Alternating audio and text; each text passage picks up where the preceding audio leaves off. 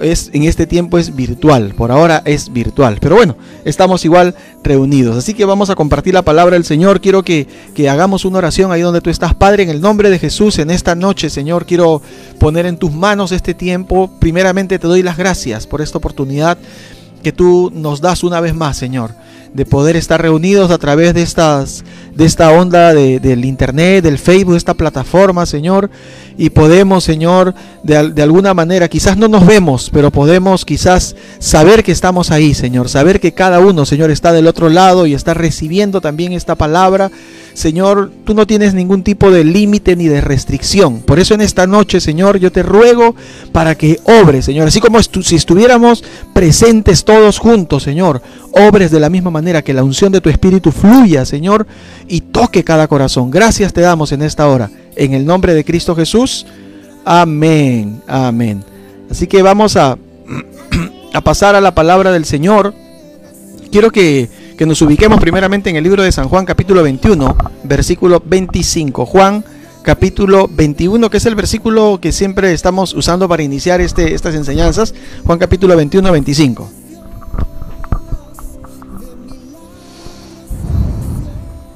Y hay también otras muchas cosas que hizo Jesús, las cuales si se escribieran una por una, pienso que ni aún en el mundo cabrían los libros que se habrían de escribir. Amén.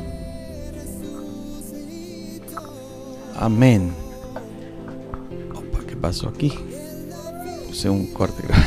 Bueno, pero entonces dice Juan, ¿no? Contándonos que verdaderamente no todos los milagros que hizo Jesús están registrados, ¿no? En la, en la Biblia, pero los que están registrados de todas formas tienen una enseñanza que dejarnos. Y, dice este que, bueno, que si se tratan de escribir todo lo, que hizo Jesús, pues no, no, caberían en los libros de todo el mundo. Así que eh, solamente los 35 milagros que tenemos registrados de Jesús nos dejan una enseñanza tremenda y, creo que, que de alguna manera han sido seleccionados justamente por el Espíritu Santo para poder traernos a nosotros, despertar en nosotros la fe, la esperanza y enseñarnos, ¿no? Enseñarnos en nuestra vida cotidiana. No solamente es una historia, no tenemos que ver solamente como historia, por, pues de eso se trata justamente estas enseñanzas, que dejemos de ver la palabra de Dios como una como una algo informativo, ¿no? Que nos traiga una historia, ah, qué bonito, sí, qué, qué tremendo, no, sino que esto nos ayude a, a hacerlo parte de nosotros, ¿no? Que esta palabra se refleje en nuestras vidas, que podamos nosotros poner por obra esta palabra. Amén. Y vamos a, ver otro de los milagros de Jesús que está en el libro de Marcos, en el capítulo 2. Marcos, en el capítulo 2, del 1 en adelante. Es una historia bastante eh, particular. Creo que algunas veces eh, hemos compartido al respecto de ella. No sé si alguno, alguno ya la, la conoce también. Y si no, pues igual la vas a conocer ahora. Pero la idea es que puedas disponer tu corazón para recibir lo que Dios nos quiere enseñar a través de esta palabra. Marcos capítulo 2, del 1 al 12, es la sanidad, la curación de un paralítico. Así que vamos de una vez, Marcos capítulo 2, versículos del 1 al 12. Entró otra vez en Capernaum después de algunos días y se oyó que estaba en casa. E inmediatamente se juntaron muchos de manera que ya no cabían ni aún en la puerta y les predicaban la palabra. Entonces vinieron a él unos trayendo un paralítico que era cargado por cuatro. Y como no podían acercarse a él a causa de la multitud, descubrieron el techo de donde estaba y haciendo una abertura, bajaron el lecho en que yacía el paralítico. Al ver a Jesús la fe de ellos, dijo al paralítico, Hijo, tus pecados te son perdonados. Estaban allí sentados algunos de los escribas, los cuales cavilaban en sus corazones. ¿Por qué habla ese así? Blasfemias, dice. ¿Quién puede perdonar pecados? sino solo Dios. Y conociendo luego Jesús en su espíritu que cavilaban de esa manera dentro de sí mismos, les dijo, ¿por qué caviláis así en vuestros corazones? ¿Qué es más fácil decir al paralítico? ¿Tus pecados te son perdonados? ¿O decirle, levántate, toma tu lecho y anda? Pues para que sepáis que el Hijo del Hombre tiene potestad en la tierra para perdonar pecados, dijo al paralítico, a ti te digo, levántate, toma tu lecho y vete a tu casa. Entonces, él se levantó enseguida y tomando su lecho, salió delante de todos, de manera que todos se asombraron y glorificaron a Dios, diciendo, nunca hemos visto tal cosa. Amén. Amén. ¿Qué tal historia? ¿Qué tal eh, milagro? Pero que de alguna manera nos va a, enseñar y nos va a mostrar y nos va a confrontar, yo creo también, a cada uno de nosotros, ¿no? Dice, vamos a ir este, leyéndolo paso a paso este, este capítulo otra vez con el, con el objetivo de ir eh, entendiendo qué es lo que, lo que el Señor verdaderamente quiso, quiso darnos a conocer a través de este, de, este, de este milagro, ¿no? Dice la Biblia, entró Jesús en Capernaum, ¿no? Dice después de algunos días y se oyó que estaba en casa, ¿no? Inmediatamente cuando escucharon de que Jesús estaba otra vez en Capernaum. Habíamos hablado algunas semanas anteriores de que Capernaum era como su centro de acción, era como el lugar donde Jesús había, eh, se había desarrollado prácticamente, ¿no? Y, ahí había hecho milagros, ¿no? Eh, en, todo caso, dice la Biblia de que él vino otra vez a Capernaum y ya la gente sabía, ¿no? Quién era Jesús, ¿no? Y, dice, y se oyó que estaba en casa y luego dice, inmediatamente, dice eh, el versículo 2, ¿no? Inmediatamente se juntaron muchos, ¿no? O sea, ni bien supieron de que Jesús eh, había venido, se juntaron de manera que ya no cabían ni aún a la puerta, ¿no? De manera que ya no cabía ni aún a la puerta, ¿no? La gente estaba ahí abarrotada, pero algo que, me llama la atención y que tenemos que resaltar en de este pasaje, dice ahí la última parte del versículo 2, dice, y les predicaba la palabra, ¿no? les predicaba la palabra. Qué importante lo que, lo que estaba haciendo el Señor, porque la gente se pasaba la voz porque sabían que Jesús hacía milagros, estaba haciendo milagros, estaba sanando enfermos, estaba liberando endemoniados, ¿no? Entonces la gente se había corrido la voz y donde aparecía Jesús, aparecía multitud de gente, ¿no? Pero ¿cuál era el propósito por el cual se aparecía la gente? Lo que la gente quería era alcanzar un milagro, ¿no? Y no está lejos de nosotros esa realidad, ¿no? Esa, ahora, no hay nada de malo en ese sentido, ¿no? Que nosotros nos acerquemos. Es más, yo creo que todos nos acercamos a Dios con una necesidad, esperando que el Señor hiciera milagros en nuestras vidas, ¿no? Y, esa es la misma realidad que ocurría en ese momento, ¿no? La gente se pasaba la voz porque querían que Jesús hiciera un milagro, ¿no? La gente buscaba, lo buscaba Jesús por, por sanidades, ¿no? Pero ¿sabes qué cosa dice que dice, dice la Biblia que cuando la gente se había juntado allí, ¿no? Buscando a Jesús, dice la Biblia que Jesús les predicaba la palabra. Para Jesús, si bien es cierto, es importante hacer milagros y los ha hecho, ¿no? Ha hecho muchos milagros a lo largo de la historia y a lo largo de cada una de nuestras vidas podemos nosotros testificar de los milagros que él ha hecho, pero para Jesús más importante es que nosotros recibamos la palabra de vida. Para, para Jesús lo más importante es que nosotros recibamos esa palabra que verdaderamente va a traer transformación a nuestras vidas, ¿no? Entonces toda la gente se juntó y lo primero que Jesús hizo fue predicarles la palabra, ¿no?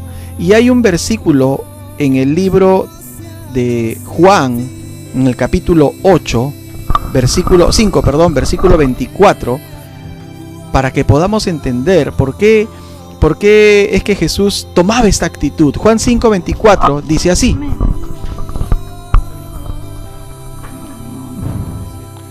De cierto, de cierto os digo, el que oye mi palabra y cree al que me envió, tiene vida eterna, y no vendrá condenación, mas ha pasado de muerte a vida. Amén. De cierto, dice, os digo, el que oye mi palabra, ¿no? Ahí está, ¿no? La razón por la cual Jesús, eh, interesado siempre en que la gente que se acercaba a Él recibiera su palabra, dice, el que oye mi palabra y cree al que me envió, tiene vida eterna, ¿no? Porque de alguna manera eh, Jesús sabía, ¿no? Y esto lo digo con bastante... Eh, respetando también ¿no? la, situación de cada persona. ¿no? Estamos viviendo un tiempo bien difícil, gente que, se ha enfermado, gente que inclusive ha partido ya de este mundo, eh, y lo digo con bastante respeto, pero hay gente que también se ha sanado, ¿no? Pero eso no quiere decir de que algún día a todos nos va a tocar partir de esta tierra. Pero ¿qué, ¿cuál es la mayor preocupación de Jesús? ¿Cuál fue? Ahí nos muestra cuál fue la mayor preocupación de Jesús, cuál ha sido siempre. Dice, el que oye mi palabra y cree al que me envió, dice, tiene vida eterna, tiene vida eterna. Es decir, vamos a partir un día de aquí, pero vamos a ir a disfrutar de la vida eterna que el Señor ha preparado para cada uno de nosotros, ¿no? Por eso dice, no vendrá condenación, mas ha pasado de muerte a vida, ¿no? Entonces la gente llegaba y lo buscaban a Jesús porque querían que hiciera un milagro, pero la gente que recibía un milagro, al rato quizás este, se volvía a enfermar o con el correr del tiempo iban a morir. Sin embargo, el interés eh, básico, principal de Jesús es que la gente conozca a Dios, es que la gente reciba la palabra de vida eterna, ¿no?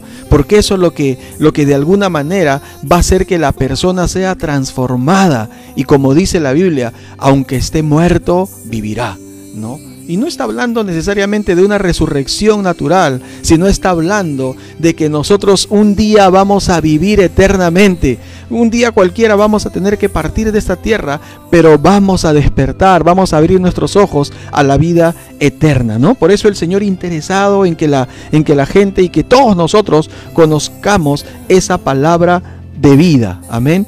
Y luego dice el versículo el versículo 2, ¿no? Bueno, dice ahí les, predicaba la palabra, pero sigue la historia en el versículo 3 que nos dice de la siguiente manera, Marcos capítulo 2, versículo 3. A ver si lo tengo aquí. Perdón, que se nos... Ahí. Eh. ¿Lo tienes? Marcos 2, 3. Dice así. Entonces vinieron a él unos trayendo un paralítico que era cargado por cuatro. Amén. Trajeron estos hombres a un paralítico, ¿no? Entonces, tenemos que resaltar de que Jesús estaba en ese momento enseñando, predicando la palabra, ¿no? Hay que entender de que no era quizás el momento, digámoslo así, para las leyes judías, no era el lugar adecuado, no era la sinagoga, era una casa, ¿no? No era el tiempo de reunión establecido, que eran los días de reposo, los días sábados en la sinagoga donde se, juntaba la gente para recibir la palabra, ¿no? Pero Jesús miraba más allá, Jesús miraba la necesidad, como nos, nos enseña luego el apóstol Pablo, predicar a tiempo y fuera de tiempo, ¿no? Porque la prioridad para Jesús es el alma de las personas. La prioridad de Jesús es tu alma. Claro, Él también va a responder muchas de nuestras oraciones. Él también va a traer sanidad. Pero la prioridad de Jesús es nuestra alma. La sanidad del alma es mucho más importante que la sanidad del cuerpo. ¿Qué pasaría si, si, alguien de alguna manera recibe su sanidad, una sanidad, un milagro, una sanidad física, como hemos, eh, yo creo que conocemos, ¿no? Gente que ha sido sana, pero que luego su, su interior, su vida personal está perdida, ¿no? Entonces no serviría, yo creo, de mucho, ¿no? Eh, por eso es que les, les compartí el versículo de Juan que dice, el que oye mi palabra y cree al que me envió, tiene vida eterna, ¿no? Entonces este hombre traen a un hombre, dice ahí, vinieron a él unos trayendo a un paralítico que era cargado por cuatro. Este paralítico, pues, lógicamente, eh, imposible de poder movilizarse por sí solo. ¿No? Necesitaba, ¿no? De la ayuda de alguien. Quizás a diferencia del que vimos en estos días del paralítico de Bethesda, que estaba ahí en el estanque alrededor, que más bien estaba un poco indignado porque no había quien lo ayudase a llegar hasta, hasta el movimiento del, del estanque, etcétera, ¿no? Sin embargo, este hombre más bien fue ayudado, dice que fue traído. Dice, vinieron a él unos trayendo un paralítico que era cargado por cuatro, ¿no? Entonces lo trajeron unas personas que lo conocían seguramente a este paralítico. Y luego dice, y como no podían acercarse a él a causa de la multitud, descubrieron el techo de donde estaba. Y haciendo una abertura, bajaron el lecho en que yacía el paralítico, ¿no? Estos hombres, yo creo, bueno, estoy seguro que estos hombres sabían quién era Jesús, por eso lo traían a Jesús. Por eso con tanto ahínco, con tanta eh, eh, preocupación ¿no? y con tanto fervor trajeron a este paralítico. ¿no? Ellos sabían a lo que iban y sabían a quién acudían. ¿no? Algo que hay que resaltar en este pasaje, que yo creo que tiene que ver bastante con nosotros, es que estos hombres no fueron, estos amigos de este paralítico, no fueron solamente a ver a Jesús por un interés personal de ellos, porque ellos necesitaban de Jesús Seguramente que también, ¿no? Pero ellos fueron principalmente viendo la necesidad del paralítico, de su amigo el paralítico. No solamente fueron a Jesús porque ellos querían recibir, sino que había, ellos sabían de que había alguien más que ellos conocían que necesitaba de Jesús. Amén. ¿Y esto qué tiene que ver con nosotros? Quizás podríamos decir cada uno, ¿no? Yo creo que tiene bastante que ver, ¿no? Porque Muchas veces nos reunimos y en transmisiones como estas o de repente cuando lo podíamos hacer virtualmente íbamos a la iglesia o habían conferencias, habían movimientos, ¿no? Eh, donde iban a haber enseñanzas y todo y nos preocupábamos por ir nosotros por ir y recibir. Y eso no está mal, eso está muy bien. Que vayamos y recibamos de Dios. Que cada martes, cada jueves te unas a la transmisión. Que cada domingo, cada miércoles te unas a la transmisión de la iglesia central. Que te unas a los tiempos de oraciones. No está mal. Qué bueno que lo hagas.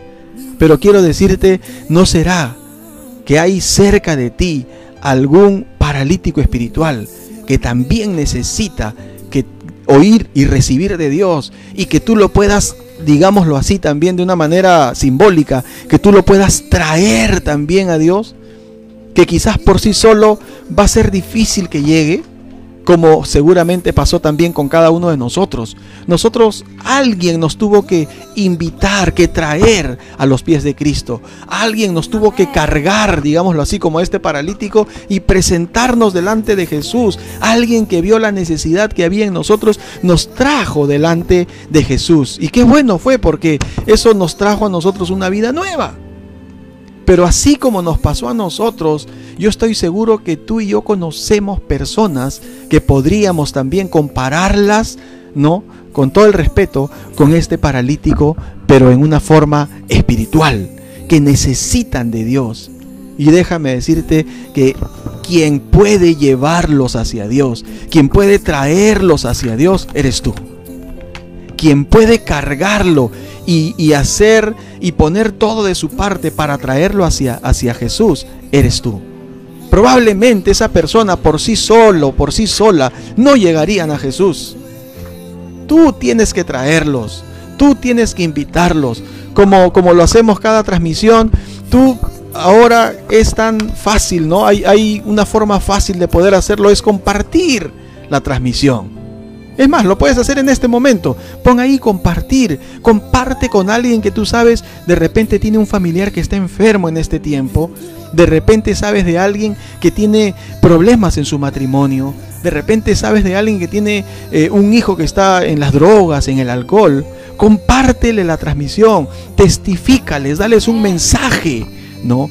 ayúdales, ¿no? Ora por ellos, invítales, compárteles un versículo de la palabra de Dios llévalo hacia Jesús. Eso es lo que hicieron estos hombres, estos amigos del paralítico, ¿no? El Señor quiere usar tu vida. Así como estos hombres se dejaron usar por Dios para traer este paralítico, ¿no? El Señor también quiere usar tu vida. El Señor quiere extender su reino a través de tu vida. ¿Cómo oirán, dice la Biblia, si no hay quien les predique? ¿No? ¿Cómo oirán aquellos que no han escuchado nunca de Dios si no hay quien les hable? Si no somos nosotros quienes vamos y les hablamos de Dios a estas personas que no conocen al Señor. Amén. Pero dice la Biblia, vamos a hablar luego un poquito más de ello, dice la Biblia en el versículo 5, ¿no? Dice, ¿puedes leerlo por favor? Al ver Jesús la fe de ellos, dijo al paralítico, Hijo, tus pecados te son perdonados. Amén. Y hemos pasado por alto un, un, detalle que no es menos importante, porque dice que ellos como no podían acercarse a causa de la multitud, ¿no? Dice, descubrieron el techo donde estaba y haciendo una abertura bajaron el lecho en que yacía el paralítico, ¿no? O sea que ellos cuando llegaron, te puedes imaginar esa, esa figura, cuando llegaron con, con, su amigo cargándolo eh, y dijeron, hasta que por fin llegamos.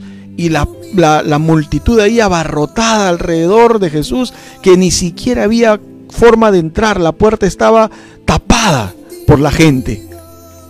Pero eso no fue impedimento para que ellos dijeran, no, entonces nos regresamos, otro día será, ¿no? La siguiente vez lo invito, ¿no? La siguiente vez lo traemos, no. Ellos dijeron, algo tenemos que hacer, pero tenemos que poner a este hombre frente a Jesús. Y yo creo que no fue fácil porque dice que ellos se subieron al techo. ¿Cómo lo harían? No sé, buscaron una escalera, hicieron patite gallo, yo no sé cómo hicieron, ¿no? Pero se subieron al techo de esa casa que no era de ellos. Y lo, y lo que es más, dice que empezaron a hacer un hueco en el techo, ¿no? Empezaron a quitar, seguramente, claro, no habían tejas en ese tiempo, eran pajas y todo eso, y empezaron a quitar y seguramente Jesús estaba enseñando y empezaron a caer cosas sobre, sobre, sobre los lados donde estaba Jesús, ¿no? hicieron un hueco y por ahí dice que, que eh, bajaron el lecho en que yacía el paralítico. Y dice el 5, ¿puedes leerlo otra vez el 5, por favor? Fíjate lo que, lo que dice la palabra del Señor respecto al a Al ver Jesús la fe de ellos, dijo al paralítico, Hijo, tus pecados te son perdonados. Amén. Dice que Jesús, fíjate, ¿ah? Jesús vio la fe de ellos. Vio la fe de ellos. En otras palabras, la fe se puede ver. Jesús puede ver la fe. Amén. ¿Cómo? Él lo puede hacer. Jesús vio la fe que ellos tenían. Jesús vio la fe que estos amigos del paralítico traían, ¿no? Entonces dice, cuando vio la fe de ellos, ni siquiera vio la fe del paralítico, porque ni siquiera la menciona. Probablemente el paralítico eh, ya estaba resignado a, terminar así. Es claro, es que no, él no había visto seguramente milagros anteriormente, no había visto paralíticos sanarse. Entonces él seguramente dijo, bueno, me moriré así, ¿no? Él estaba resignado. Y seguro sus amigos le insistieron, vamos a donde Jesús, y lo llevaron porque ellos tenían fe. Muchas veces nos vamos a encontrar con gente que no tiene fe, que más bien tú le invitas, bueno, vamos a ver, ya, este, cualquier día voy a ir, ¿no?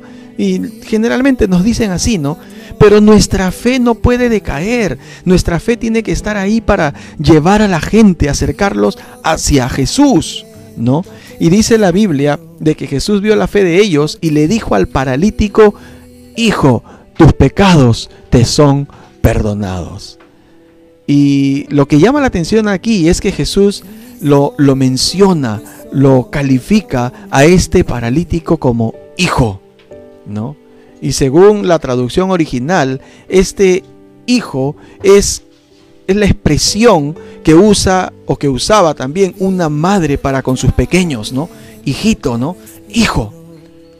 Jesús lo trató con amor a un hombre que seguramente había sido dolido, maltratado por la vida, maltratado inclusive por la gente, menospreciado, tenido en poco. Dime tú si no es lo que ha hecho Jesús con cada uno de nosotros cuando nos acercamos a Él. ¿Qué tan importante fue que llegáramos a Jesús? Porque lo primero que nos recibió fue su amor. Lo primero que nos recibió fue su misericordia, fue su gracia. Entendimos en ese momento que no, no, no merecíamos, pero sin embargo no sabíamos por qué sentíamos una inmensa paz. ¿Sabes por qué? Porque Cristo se había acercado a nuestras vidas y nos había dicho, hijo, hija. Amén. Así se acercó a este hombre que de repente a lo largo de su vida había escuchado puras maldiciones, había escuchado puros maltratos, había escuchado puros insultos quizás, había escuchado quizás eh, muchos menosprecios, ¿no? La gente lo trataba mal seguramente porque la gente en ese tiempo cuando veían a alguien enfermo lo consideraban eh, consecuencia de una maldición. Entonces seguramente lo habían herido, lo habían maltratado con palabras. Pero cuando se acerca a Jesús, bueno, cuando lo acercan sus amigos a Jesús, ¿cómo le dice Jesús? Jesús le dice, hijo. Y así es como recibe Jesús, así es como recibe Dios a cada persona que nosotros podemos acercar hacia Él. Por eso es importante, tú no te preocupes lo que va a pasar después, si la persona eh, va, va, a recibir, va a quedarse o no va a quedarse, o le va a gustar o no le va a gustar. Tú no te preocupes, eso no es problema tuyo ni mío. Tu trabajo y mi trabajo es traerlos a Cristo nada más. El resto lo va a hacer Dios. Amén. El resto lo hace el Señor. El Señor se le acercó y le dijo, hijo. Y le dijo, tus pecados te son perdonados. Qué tremendo qué tal manera de, actuar de Jesús, porque con esto él quería traer una enseñanza para la gente que estaba allá a su alrededor, ¿no? Lo más fácil hubiera sido decirle, hijo, sé sano, ¿no? Como lo había hecho en muchas oportunidades. Pero este milagro es tan diferente a los otros que Jesús llama la atención, quiso llamar la atención de todas las personas, pero a la misma vez estaba mostrando su gracia, su misericordia y el poder que él tiene para perdonar pecados. Y le dijo, hijo, tus pecados te son perdonados, ¿no? Entonces, muchas veces, ¿no? Muchas veces nosotros nos vamos a, a, encontrar con personas que de repente podríamos nosotros decir, sí, pero es que no sé si, si esta persona vaya a querer, no vaya a querer, tú no te preocupes, el Señor le va a mostrar su gracia, su amor, su misericordia y lo primero que el Señor va a hacer va a ser perdonar sus pecados, porque cuando nuestra vida es perdonada, cuando recibimos el perdón de nuestros pecados, qué tal sanidad que trae a nuestra alma, qué tal qué tal paz que llega a nuestros corazones. ¿Cuántos pueden decir amén? ¿O cuántos pueden escribir amén? ¿No? Si tú eres testigo, ¿no? De que tus pecados fueron perdonados, yo estoy seguro de que tú puedes también testificar de que tú en ese momento recibiste paz. Recibiste como que si, si, si en ese momento alguien te hubiera quitado una carga pesada de sobre tus espaldas y tú hubieras dicho, sabes que no sé qué ha pasado, pero me siento completamente diferente. ¿Sabes por qué? Porque alguien te acercó a Cristo y Cristo te mostró su amor y tus pecados fueron perdonados. Amén. Pero esto llamó la atención de la gente que estaba ahí, lógicamente los fariseos. Dice la Biblia en el versículo 6 y 7. Versículos 6 y 7. Estaban allí sentados algunos de los escribas, los cuales cavilaban en sus corazones. ¿Por qué habla este así? Blasfemias dice. ¿Quién puede perdonar pecados sino solo Dios? El 8 también, por favor. Y conociendo luego Jesús en su espíritu, que cavilaban de esa manera dentro de sí mismo, les dijo, ¿por qué caviláis así en vuestros corazones? ¿Qué es más fácil decir al paralítico, tus pecados te son perdonados? O decirle, levántate, toma tu lecho y anda. Pues para que sepáis que el Hijo del Hombre tiene potestad en la tierra para perdonar pecados, dijo al paralítico, a ti te digo, levántate, toma tu lecho y vete a tu casa. Entonces él se levantó enseguida y tomando su lecho salió delante de todos, de manera que todos se asombraron y glorificaron a Dios diciendo, nunca hemos visto tal cosa. Amén. Ya con esto lo sacó del cuadro Jesús a la gente que estaba ahí. Porque la gente estaba diciendo, pero ¿cómo este se atreve a perdonar pecados? ¿Quién se cree, no? Estaba blasfemando, empezaron a decir los escribas y los fariseos que siempre hay, ¿no? Estaba blasfemando, ¿no? Sin embargo, eh, el Señor les dijo, como conocía sus corazones, Él les dijo, ¿por qué caviláis? ¿Por qué piensan así ustedes? ¿Por qué traen juicio? ¿Por qué quieren traer juicio contra mí? ¿No? Y les dijo, para que sepan que yo tengo poder para perdonar pecados, ¿no? Porque ¿qué es más fácil decir? Levántate y anda o que tus pecados son perdonados, ¿no? Entonces le dijo, para que sepan que el Hijo del Hombre tiene potestad en la tierra para perdonar pecados, le dijo al paralítico, a ti te digo, levántate, toma tu lecho y vete a tu casa, ¿no? Y eso, y cuando eso ocurrió, cuando el hombre se levantó y tomó su lecho, ya no les quedó duda, creo, a la gente de que Jesucristo no solamente podía sanar, sino que más aún podía perdonar pecados y puede perdonar pecados, no importa cómo hayas vivido, no importa quién hayas sido tú, no importa tu pasado, lo que importa es que vengas con un corazón rendido y arrepentido delante de Dios, Él te va a perdonar, ¿no? Entonces, en este momento Jesús quería demostrar el poder que Él tiene. Con este milagro Jesús quería demostrar el poder que Él tiene para perdonar pecados. Amén. Para perdonar pecados. Y la gente tenía que entenderlo. Y nosotros tenemos que entenderlo, ¿no? ¿No? Entonces, para que esto ocurriera, fue necesario, y con esto quiero concluir porque este es el centro de la, de la enseñanza para nosotros, ¿no? Para que esto ocurriera, fue necesario que hubieran estos hombres que estuvieran dispuestos a llevar al paralítico, a su amigo el paralítico o a su conocido el paralítico. Fue necesario que, que, ellos existieran. Si ellos no hubieran hecho lo que tenían que hacer, quizás no supiéramos de la historia de este paralítico, ¿no? Entonces fue necesario que existieran estos hombres, ¿no? Porque ellos no fueron, como les decía hace un rato, por recibir ellos un algo personal para ellos, como a veces nosotros venimos, que no está mal. Pero hay mucha gente que también tiene necesidad y a quienes a veces olvidamos nosotros. Y yo estoy seguro que estos hombres no eran eh, personas perfectas como no lo somos ninguno de nosotros.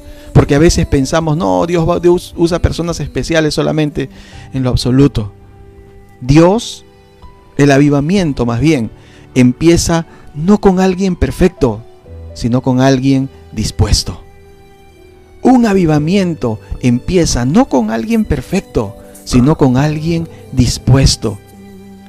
Y yo creo de que cada uno de nosotros podemos provocar un avivamiento. Este año que, que, ha sido declarado el año de lo sobrenatural, amén, nosotros podemos provocar ese avivamiento y estamos expectantes de ese avivamiento. Pero eso no va a empezar en una campaña evangelística, en una conferencia, gloria a Dios que también las hayan, ¿no? Pero no empieza necesariamente allí. El avivamiento empieza con un, con, no con alguien perfecto, sino con alguien dispuesto por eso este pasaje concluye, ¿no? Lo, vemos en que dice que cuando él se levanta y toma su lecho, dice que salió delante de todos y todos se asombraron y todos glorificaron a Dios. ¿Qué ocurrió ahí? Un avivamiento. Todos empezaron a glorificar a Dios. Un avivamiento. ¿Te puedes imaginar toda esa multitud glorificando a Dios? Nunca hemos visto tal cosa, decían. Pero ¿sabes con qué empezó eso? Con hombres que no eran perfectos, pero que habían estado dispuestos a hacer algo por alguien en necesidad, por alguien que estaba necesitado, ¿no? Y yo quiero resumir eh, rápidamente algunas características de estos hombres. Estos hombres que llevaron al paralítico y que son características que tienen que haber en nosotros para poder nosotros ayudar también a otras personas que tan necesarios en este tiempo valgan verdades. Hay mucha gente que, está ávida de escuchar a Dios. Y hay mucha gente, tú, no sabes a lo largo de, este, de, esta, de esta cuarentena con cuánta gente, yo a través de las redes inclusive, ¿ah? solamente a través de las redes me he comunicado con, bastantes personas, ¿no? Y que, y que me, han hablado y me han dicho y les he traído, les he dado una palabra de Dios. Inclusive algunos se han unido a nosotros, hay otros que inclusive hasta han pasado encuentros, ¿no? ¿Sabes por qué? No porque uno sea perfecto, sencillamente porque nos hemos dejado usar por Dios y es lo que Dios quiere hacer también contigo. A través de tu vida Dios quiere alcanzar a otras personas. Pero miremos la vida de estos hombres que ayudaron a su amigo el paralítico. ¿Sabes cómo eran ellos? Ellos para poder actuar de esta manera, ellos fueron compasivos. Ellos no fueron ellos fueron fueron este no fueron insensibles al dolor de su amigo el paralítico. Seguramente lo conocían desde niño, seguramente lo veían al pasar la calle, seguramente eh, él les pedía dinero, qué sé yo. Pero sencillamente el mirarlo a ellos les causaba compasión.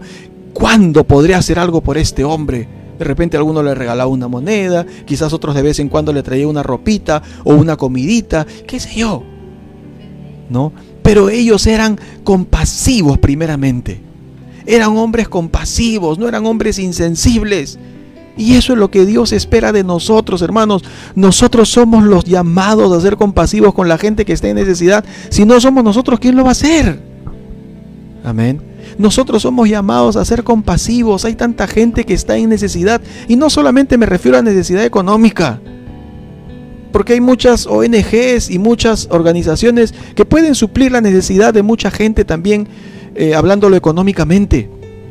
Pero la necesidad espiritual, que es lo que estamos revisando aquí, que fue lo que hizo Jesús, a lo que acudió Jesús, es a lo que somos llamados nosotros principalmente. Si podemos tender una mano también de ayuda económica, ayudar a alguien que de repente eh, no tiene abrigo y le podemos dar, porque también lo enseña la palabra, también hagámoslo. Pero la principal necesidad que nosotros tenemos que suplir es la espiritual.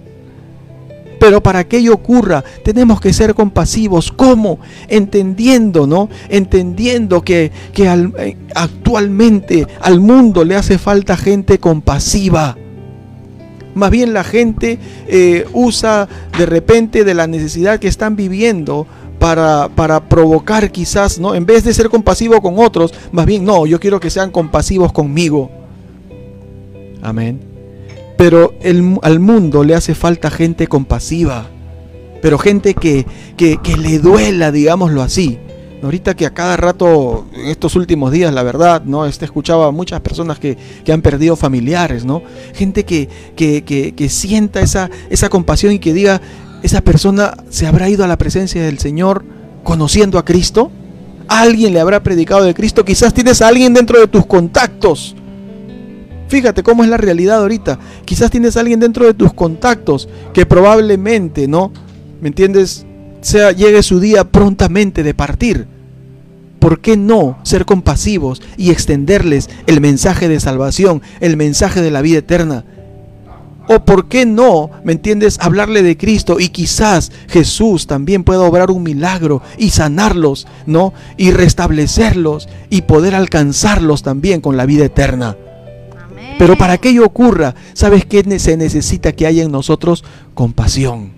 Tenemos que ser compasivos. No podemos ser indiferentes. A veces somos, somos un poco eh, egoístas, ¿no? Sí, pero es que yo necesito, sí, pero es que yo quiero que oren por mí. Está bien, vamos a orar por ti. No, no estoy diciendo, no me malinterpreten, por favor. No estoy diciendo que no, no, no nos digas para orar por ti. Vamos a orar por ti. Pero quiero decirte, yo estoy seguro que conoces a alguien que también tiene necesidad y sobre todo su necesidad es espiritual y que necesita de Dios. Pero para ello, para poder alcanzar a esa persona, para que puedas alcanzar a esa persona, necesitamos ser compasivos. Amén. La Biblia dice de que Cristo tuvo compasión de la humanidad. Dice que Él vio y tuvo compasión y vio a la gente como ovejas sin pastor. Porque tuvo compasión. Dios por eso se hizo hombre y murió por nosotros. ¿Por qué? Porque tuvo compasión porque miró nuestra necesidad y nuestra incapacidad de poder salir de esa condición. Hermano, hermana, necesitamos ser compasivos. Amén. Y esa compasión fue la que movió a estos hombres a llevar a su pobre amigo para que alcanzara un milagro en su vida. Amén. Pero no solamente fueron compasivos, sino que ellos tenían una fe poderosa en Jesús. No sé si lo conocían desde hace mucho tiempo a Jesús, pero sé que sabían, estoy seguro que ellos sabían que Jesús hacía milagros, por eso lo llevaron a Jesús. Que Jesús lo podía sanar, por eso lo llevaron a Jesús. Y no solamente eso, sino que yo creo, la Biblia no describe de que el paralítico tenía fe, la Biblia describe de que Jesús vio la fe de ellos de sus amigos. Entonces yo creo de que, de que el paralítico, creo que fue más o menos así como el paralítico de Bethesda. No, pero es que yo no sé si puedas, no tengo quien me meta, ¿no? Pero yo creo que sus amigos lo convencieron al paralítico para llevarlo a Jesús. ¿Acaso no nos encontramos siempre con gente así? No, pero es que todavía no. Pero es nuestra compasión nos va a llevar y nuestra fe nos tiene que llevar a creer de que estas personas pueden acercarse a Cristo y pueden recibir también, así como nosotros, la salvación y la vida eterna. Pero se necesita que tengamos fe, una fe poderosa en Jesús. De tal manera que convenzamos a la gente. ¿No? Había, ah, yo me acuerdo que, habían, habían, había tiempo nosotros, este, esporádicamente siempre íbamos a, los huecos a recoger a la gente para que se, se en, los hogares Victory, ¿no? Y, y, a veces a la gente había que convencerlos, ¿no? Había que hablarles y testificarles, pero convencerlos para que vengan y puedan recibir una vida nueva, ¿no?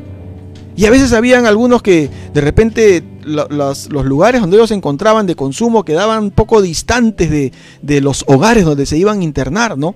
Y a veces no, las movilidades no querían llevar los micros, entonces había que llevarlos a pie, ¿no? Entonces eran caminar unas 20, 30 cuadras, ¿no?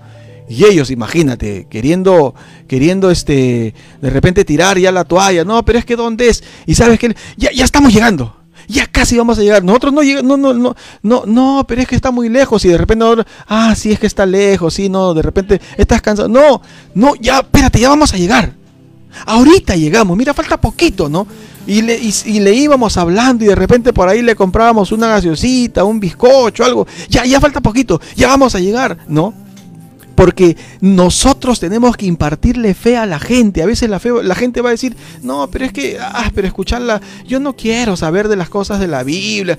Mira, pero haz esto, ¿no? Te invito a que hagas esto, te comparto este versículo, te testifico, te presento a este hermano, a esta hermana que conocen también de Dios, ¿no?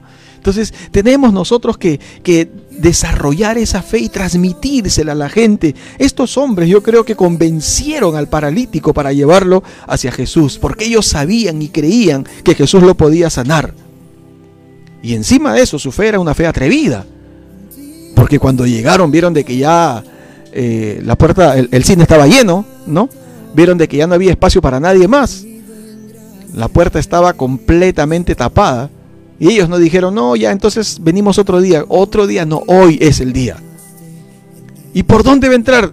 Hay que ingeniarla, hay que ingeniárselas, ¿no? Y por ahí uno dijo, el techo. Y yo me imagino al paralítico mirándolo y diciendo, ¿cómo que el techo? ¿No? ¿Y cómo vas a hacer? No, no, no, no, no te preocupes, ¿no?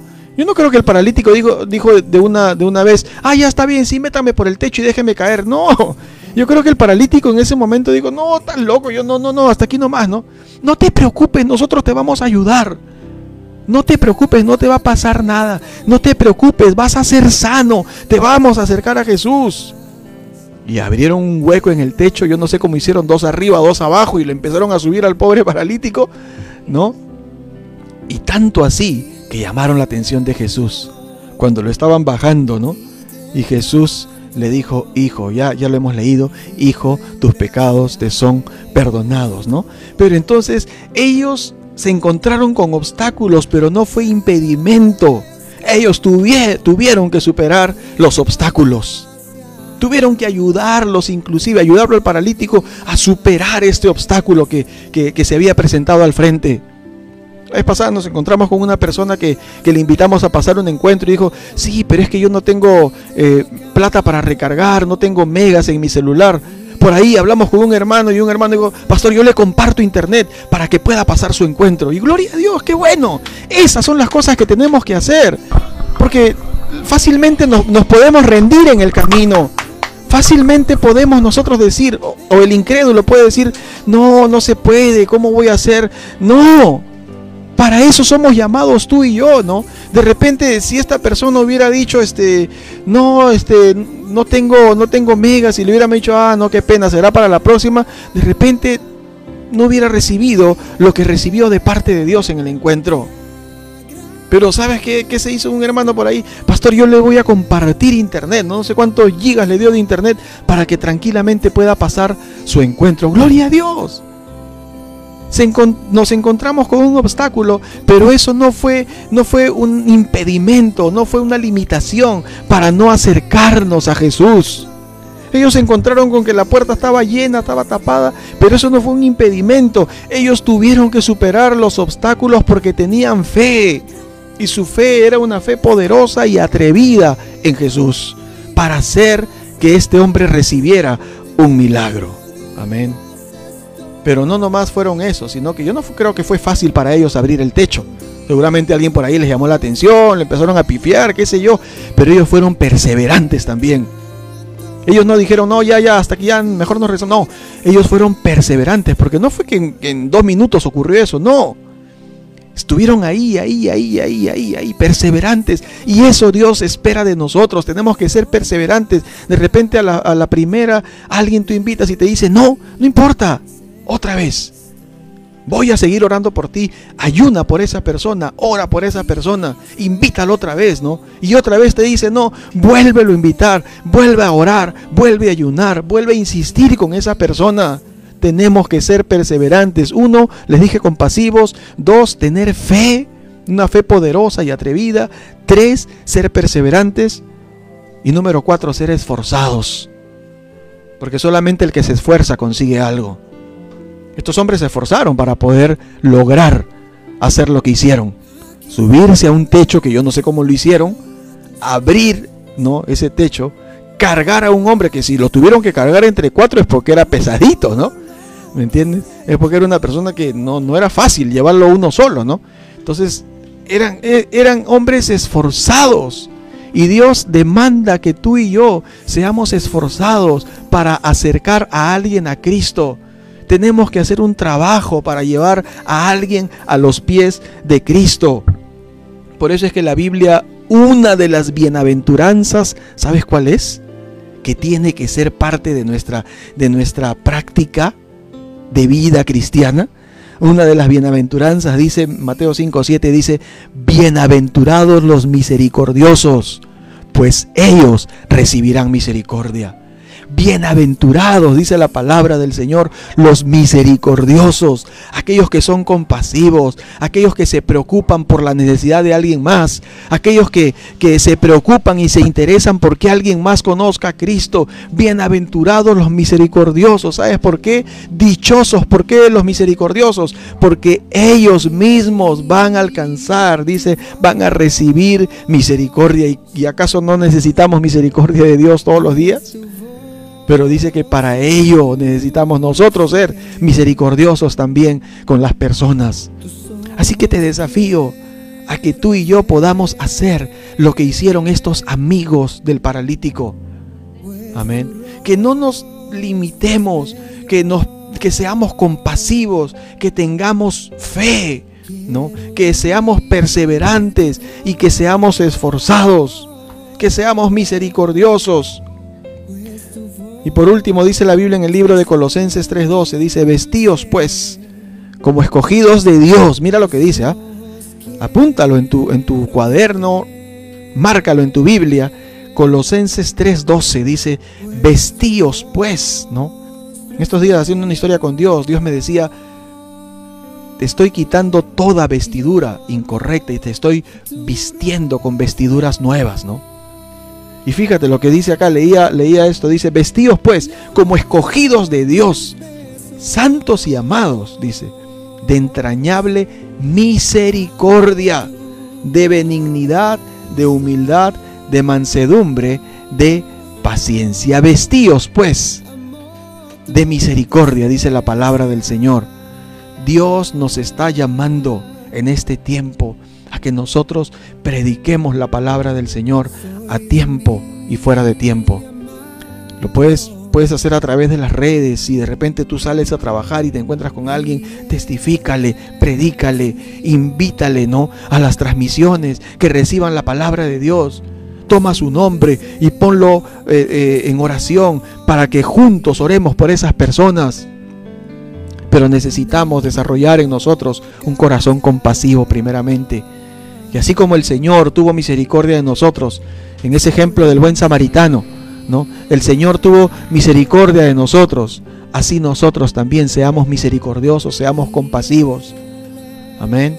Que nosotros podamos de alguna manera tener fe y creer porque a veces nosotros mismos, nosotros mismos a veces ponemos barreras. No, pero no creo que él quiera, no creo que ella quiera, no creo que, cambie, no creo que acepte, no creo que, que, venga o no creo que reciba. No, olvídate. Si tú no tienes fe, pues olvida, ya entonces ya no pasa nada, ¿no? Nosotros necesitamos tener fe y creer de que Jesús puede hacer un milagro en esas personas. Amén. Y que, quién sabe, Jesús, si alguien está enfermo, Jesús lo puede sanar. Si alguien de repente tiene su, su matrimonio eh, a punto de acabarse, Jesús lo puede restaurar, ¿no? Y quizás alguna persona está enferma, no se sana, parte de, la, parte de la presencia de Dios, pero que se vaya conociendo la verdad, que se salve. ¿Tú sabes lo que significa eso? Que tú y yo entreguemos a alguien y que reciba la vida eterna y que, y que cuando parta la presencia del Señor, ¿me entiendes? Llegue, llegue, llegue al cielo y cuando nosotros lleguemos a la presencia de Dios, Dios te diga, ¿sabes qué? Un día, unos días antes de que esta persona parta, tú le predicaste, tú le, tú le testificaste, tú le hablaste, tú tuviste compasión, ¿no? Y que el Señor te diga, bien, buen, siervo y fiel. Amén.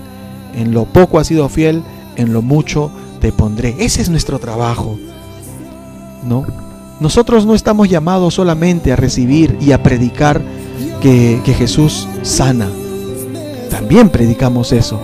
Pero tenemos que predicar que Jesús salva. Que Jesús da vida eterna. Que Jesús perdona pecados. Que Jesús extiende su misericordia, su gracia, su amor. Eso somos llamados a predicar. Y en este tiempo, donde quizás hemos lamentablemente visto mucha gente y seguramente es, este algo algo consecuente de todo lo que está pasando, ¿no? Que hay mucha gente que prácticamente ayer escuchaste de ellos, la semana pasada los viste o los leíste, te enviaron un mensaje y ahora ya no están. Un amigo del colegio, un amigo de la universidad, ¿no? Compañero de trabajo, eh, alguien de tu promoción, ¿no? Eh, qué sé yo, ¿no? Vecino, un amigo. Somos llamados, nosotros ahorita somos llamados a tener compasión de la gente, a extenderles la misericordia de Dios. Somos llamados a compartirles.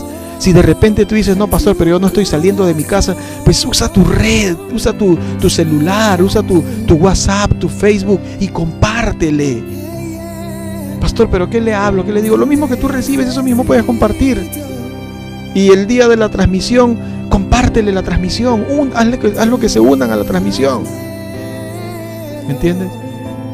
Quizás un día te reciba, un día no te reciba, quizás un día te diga no, pero va a llegar el momento. La Biblia dice, la, la palabra nunca vuelve vacía. La semilla de la palabra de Dios va a producir fruto en algún momento. Tu responsabilidad no es que la semilla produzca fruto, tu responsabilidad es sembrar la semilla. Tu responsabilidad es tirar la semilla en el corazón de la gente. Pero para que eso ocurra, necesitamos nosotros ser compasivos.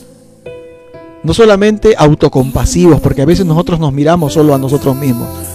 Tenemos que ser compasivos mirando hacia afuera y cuando somos así, dice la Biblia, vamos a ser bienaventurados, porque dice, bienaventurados los misericordiosos, porque ellos recibirán misericordia. ¿Te das cuenta cómo actúa Dios? Si tú eres misericordioso, Dios va a actuar con misericordia también a favor de nosotros. Y por eso yo quiero en esta noche primeramente orar por alguna persona que quizás no conoce a Dios y me estás oyendo yo quiero decirte, Dios tiene una vida mejor para ti.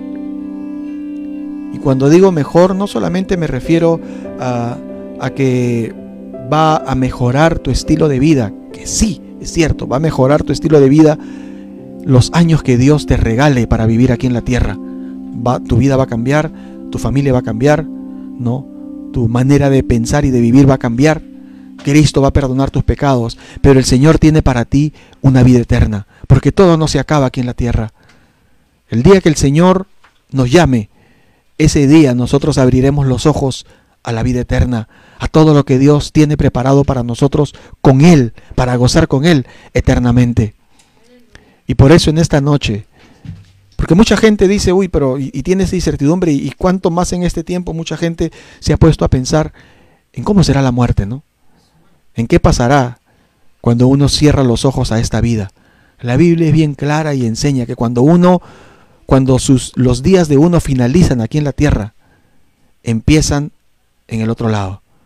Si tú viviste haciendo la voluntad de Dios, entregándole tu vida a Cristo, pues tú vas a los brazos del Padre. Y si no, lamentablemente también hay un lugar de tormento para aquellos que se rehusan creer en Dios. Pero en esta noche yo quiero, de parte de Dios, darte la oportunidad de que tú le entregues tu vida a Cristo. El Señor te está, está con sus brazos extendidos poniendo delante de ti un regalo que es la vida eterna, que es el perdón de tus pecados. Lo único que tú tienes que hacer es extender también tus manos y recibir ese regalo y decirle, Señor, gracias. Para ello, lo único que tienes que hacer es pedirle perdón y recibir a Cristo en tu corazón. Cierra tus ojos. Si en esta noche tú quieres entregarle tu vida a Cristo, cierra tus ojos y repite esta oración conmigo ahí donde estás. Quiero que le digas, Señor Jesús, en esta noche yo reconozco que soy pecador, que te he fallado, que he vivido lejos de ti. Pero también creo, reconozco que te necesito, que sin ti no puedo vivir. Perdóname, Señor. Hoy te abro mi corazón y te acepto como mi Dios y el Salvador de mi alma. Ven a vivir en mi corazón. Gracias, Señor en el nombre de Jesús. Amén. Si en esta noche tú has hecho esta sencilla oración, yo quiero decirte, en este momento tú acabas de recibir de parte de Dios la vida eterna. En este momento Dios ha separado un lugar en el cielo para ti, ¿no?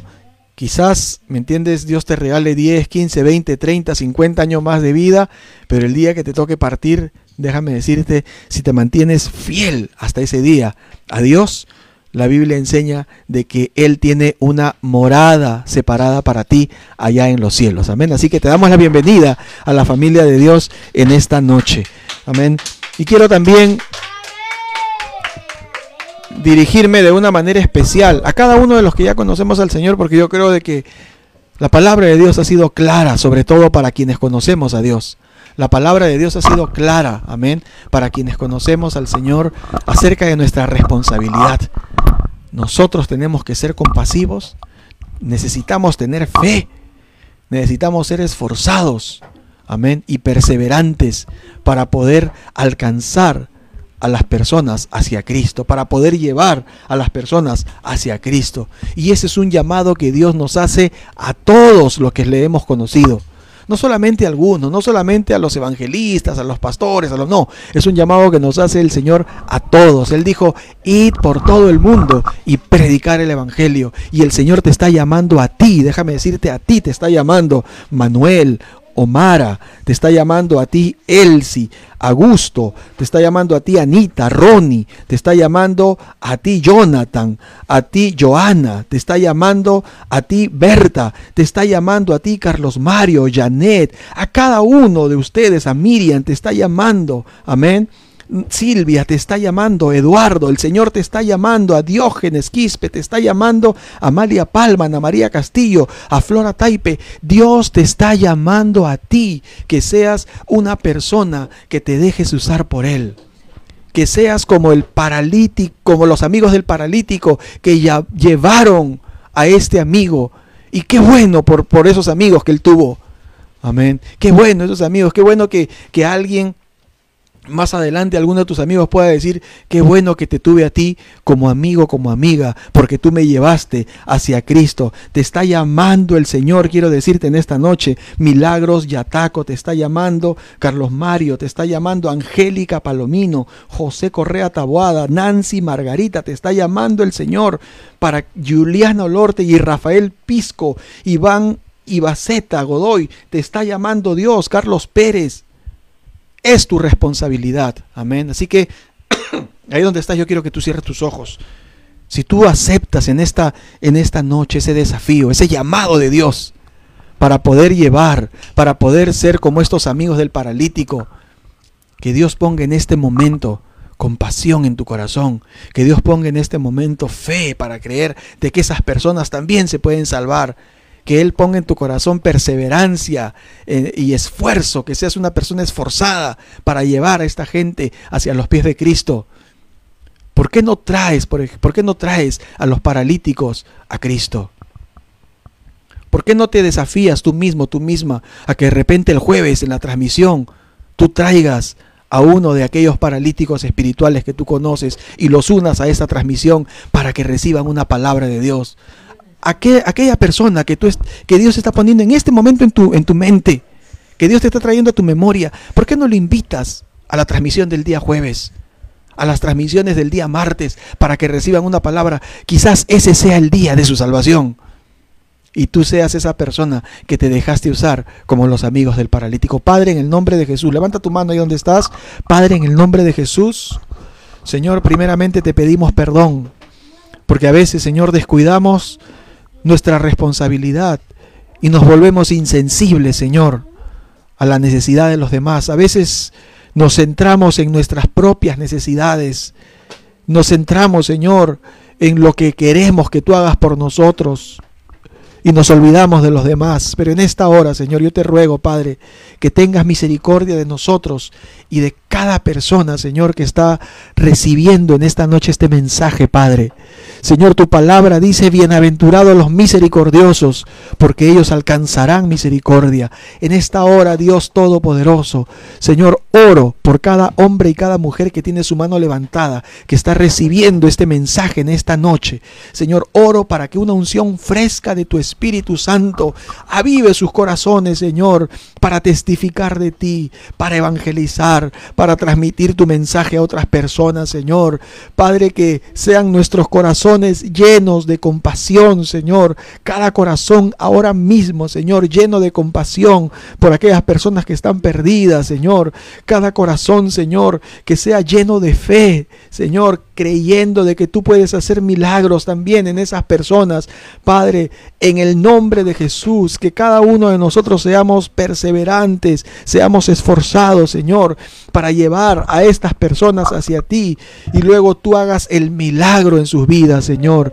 Padre, que esta palabra, Señor, traiga una revolución en nuestras vidas, en nuestra manera de pensar, en nuestra vida quizás pasiva, Señor, muchas veces como creyentes, que esta palabra traiga una revolución, un cambio, Señor, y nos ayude, Señor, a poder vivir conforme tú esperas de nosotros, Señor, porque tú no esperas, Señor, hombres y mujeres perfectos, sino dispuestos para hacer tu voluntad, Señor. Sabemos que tú vas a traer un avivamiento, Señor, a la tierra en este tiempo, Padre, y tú quieres usarnos a nosotros. Tú empiezas con nosotros, Padre. Señor, declaro que esta palabra, Señor, producirá fruto al 80 y al ciento por uno en cada corazón, Señor.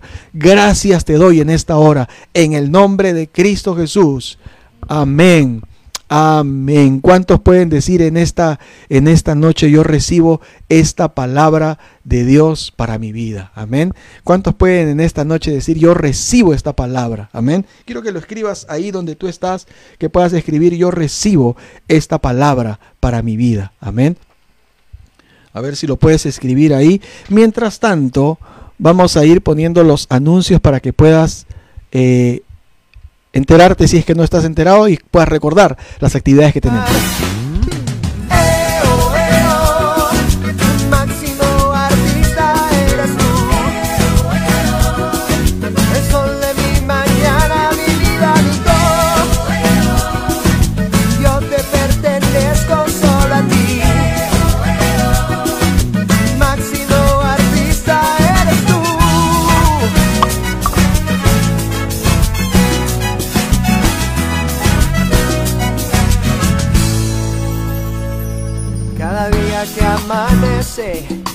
Tú ahí estás, tu amor me rodea, no lo puedo escapar. Máximo artista, no hay comparación, te digo no puedo ver más allá de ti. Y aún así te acercaste a lo íntimo de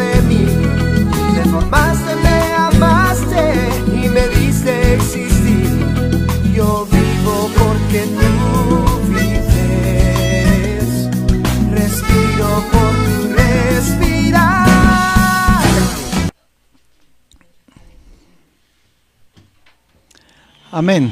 Amén. Esa es la, la actividades que tenemos a lo largo de la, de la semana, no solamente aquí, sino en la iglesia eh, central, nuestra iglesia principal. Así que no podemos quedarnos por fuera. Las olas de oración, por ejemplo, los días miércoles y viernes, bueno, el día miércoles, así como mañana, tenemos las olas de oración y no nos podemos quedar por fuera. Así que te invitamos, a Así es, a Joana, Filios, que Dios te bendiga. A María Castillo también, que Dios la bendiga. Vamos a seguir orando por su mascotita que está enfermito. Eh, también a tío Augusto Boadilla que está ahí también. Un abrazo a la distancia, Dios le bendiga. A la tía Silvia, eh, a la hermana Lucía Empera, a la hermana Flora Taipe Núñez. Y, y a quién más tenemos por acá, a ver, ah, también a, a, la hermana Janet Villanueva, aquí la tengo. Cada uno entonces los que han estado conectados, un saludo, un fuerte abrazo para cada uno de ustedes, un abrazo virtual. Y bueno, los esperamos el día jueves, que Dios también tiene una palabra para cada uno de nosotros. Así que no te lo puedes perder. Déjate usar por Dios, comparte esta transmisión. Pequeño testimonio, yo ho- ahora justamente durante la transmisión, mi, mi celular, no sé qué le pasaba, se salía de la transmisión, a cada rato se salía, ¿no? Yo me veía mi celular, qué raro, nunca me ha pasado, se salía. Y este, y yo salía totalmente del Facebook, volví a entrar y así. Y muchas veces el enemigo quiere usar muchas veces esas cosas en el aire, ¿no? Ese, esa- ese obstáculo de que está bonita la enseñanza y justo ah, ah, ah, se queda así, ¿no? Y yo no me dejaba, yo seguía otra vez viendo, a pesar que estoy aquí en vivo y en directo, pero me daba cuenta que a veces el enemigo también quiere usar cualquier cosa para. Entonces pidamos al Señor ese espíritu de esos cuatro, ¿no? Esos cuatro guerreros que, que se unieron y pudieron llevar ese paralítico. Nadie más lo iba a hacer, eran ellos. Y por eso tenemos el viernes de ayuno. Somos nosotros, eres tú y yo, para poder animar a la gente y poder orar por aquellos que necesitan eh, orar y ayunar por ellos. Amén. Así es, entonces este, también un saludo para, para todas las personas que han estado con nosotros, no te olvides de compartir. Eh, cada persona que ya somos, este, tenemos tiempo y sabemos que tenemos nuestra responsabilidad también delante de Dios eh, y tú cumples con tu diezmo y con tu ofrenda, ahí están los números también donde puedes hacerlo efectivo y tú, tú y yo sabemos de que ese es un principio con el cual también nosotros somos bendecidos. Dios te va a bendecir también a través de ello. Así que eh, nos esperamos el día jueves y no te olvides otra vez de compartir, no te olvides de compartir porque a eso hemos sido nosotros llamados. Un abrazo para cada uno de ustedes, que Dios les bendiga.